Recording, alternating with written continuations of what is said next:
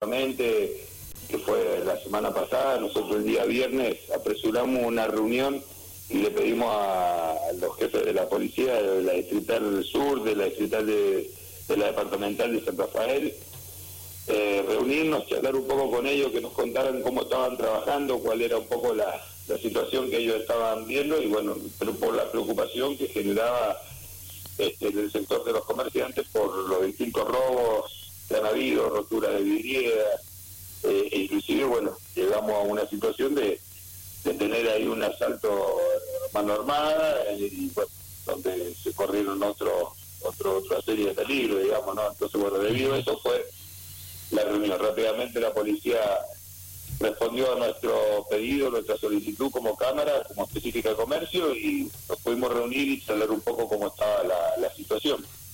Bien, eh, lo que se conoció es que llegaron a un acuerdo o están tratando de hacer lo posible como para que cierren todos los comercios a la misma hora, eh, pero el tema patrullaje, por ejemplo, ¿qué, les dijeron? ¿Que van a estar patrullando más? ¿Que van a poner más personal en el centro? Eh, ¿Qué les han dicho sobre eso? Sí, ellos están trabajando, por supuesto, siempre con un sistema de parada que es poner, tener presencia policial en los, horarios picos a partir de las 7 de la mañana, que cuando empieza a motorizarse poco, eh, a moverse un poco más la gente con el tema de los horarios bancarios, por los turnos, por el tema de la escuela de, los, de nuestros jubilados, nuestros abuelos. Entonces, a partir de esa hora ya empezamos a tener bastante presencia policial en lo que sería el microcentro. Bueno, después sigue habiendo ya un poco más de recorrida. Eh, según me, comentaban algunos comerciantes a través del grupo interno de WhatsApp que tenemos de la se notaba un poco más de presencia policial, que fue una de las cosas que pedimos y pautamos. Eh, también está esta cuestión que usted hacía referencia, tratar tener un horario más coordinado de cierre de los comercios para poder ser, hacerle la tarea un poco más fácil también a la policía y también autocuidarnos, digamos, porque eh, si tenemos entre las 20 y las 21 horas, todos tenemos la salida de, los comercios, es como que también generamos nosotros, nos vamos mirando, vamos viendo, vamos este, observando quiénes somos los que estamos, los vecinos, los comerciantes, nos conocemos, sabemos quién tenemos al lado, quién tenemos enfrente, eh, cuando hay caras eh, no conocidas o sospechosas, mejor dicho, también uno puede percibir que algo está pasando. Bueno, inmediatamente llamar al 911. Eh, también nos sugirieron la gente de la policía mantener las luces de las vidrieras prendidas, las cámaras de seguridad, en el caso de los comercios que las tengan, dejar las cámaras que estén cerca de la vidriera apuntando hacia la vidriera, porque eso puede servir para identificar por ahí la persona que está queriendo hacer algún ilícito. Otra cosa bastante importante que por ahí uno desconoce es no mostrar la identificación del delincuente en caso que hayan este, hecho algún hecho, hayan causado una violencia, rotura, robo o lo que sea, hasta tanto esté el proceso de la denuncia y el proceso policial y legal encaminado porque si no los, los, defensores de los delincuentes terminan usándolo a favor de los delincuentes por el tema de la victimización y todo esto. Totalmente, ¿no? Sí, sí, eso último, Guillermo, se ha visto muchísimas veces que termina complicando y mucho más hoy en día con las redes sociales. El tema es que a lo mejor el comercio no lo muestra, pero eh, a veces se terminan filtrando las cosas y alguien lo termina mostrando y termina siendo complicado. Pero bueno, hoy en día con las redes sociales yo creo que va a haber que eh, rever ese tema, ¿no? Es una parte de la ley en la que creo que van a tener que ver y en los códigos que, modificar porque hoy en día prácticamente es imposible, porque los medios de comunicación, por ejemplo, tienen prohibido mostrar las imágenes, pero la gente las muestra y ya está, y se viralizan. Eh, es mucho más difícil controlarlo, o sea, ¿cómo lo vas a controlar? Yo creo que esa parte también es muy, es como muy relativa hoy en día, pero lamentablemente a lo mejor el comercio no muestra a la persona, pero alguien se entera quién fue y sube la foto y ya está. O sea, no, no, no se puede hacer nada, pero bueno, el comercio lamentablemente tiene que estar sufriendo este tipo de cosas que han estado pasando.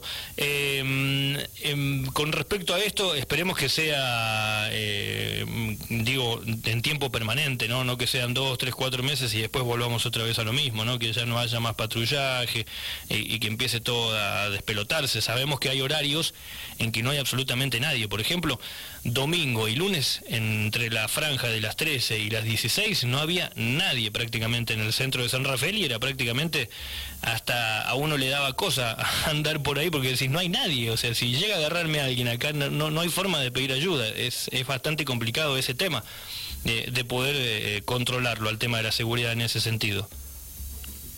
Sí, seguramente. La verdad, yo sé que un horario diurno, digamos, de siesta prácticamente para nosotros lo que está diciendo, pero claro, también sabe que debe estar pasando, me imagino. Eh, las fuerzas policiales también se tienen que ver desplegado mucho a los sectores de afuera de la ciudad, eh, Valle Grande, Reyuno, Villa 25, las rutas, por el mismo hecho de movimiento que tenemos de, la gente. La gente tiene necesidad de salir, vos te das cuenta, nos damos cuenta porque salimos, digamos, vamos a algún lado y está colmado de gente por todos lados. Seguro. Entonces, debido a esto, ahí también están requiriendo después presencia policial, este, en los desvíos, bueno, en las zonas más, más conflictivas. Me imagino que puede haber sido por eso. Igualmente, volviendo a, nuestro interés, eh, la, obviamente estaremos haciendo algún seguimiento de, bueno, si la presencia se mantiene en el tiempo o no, nos volveremos a reunir con, con los comisarios.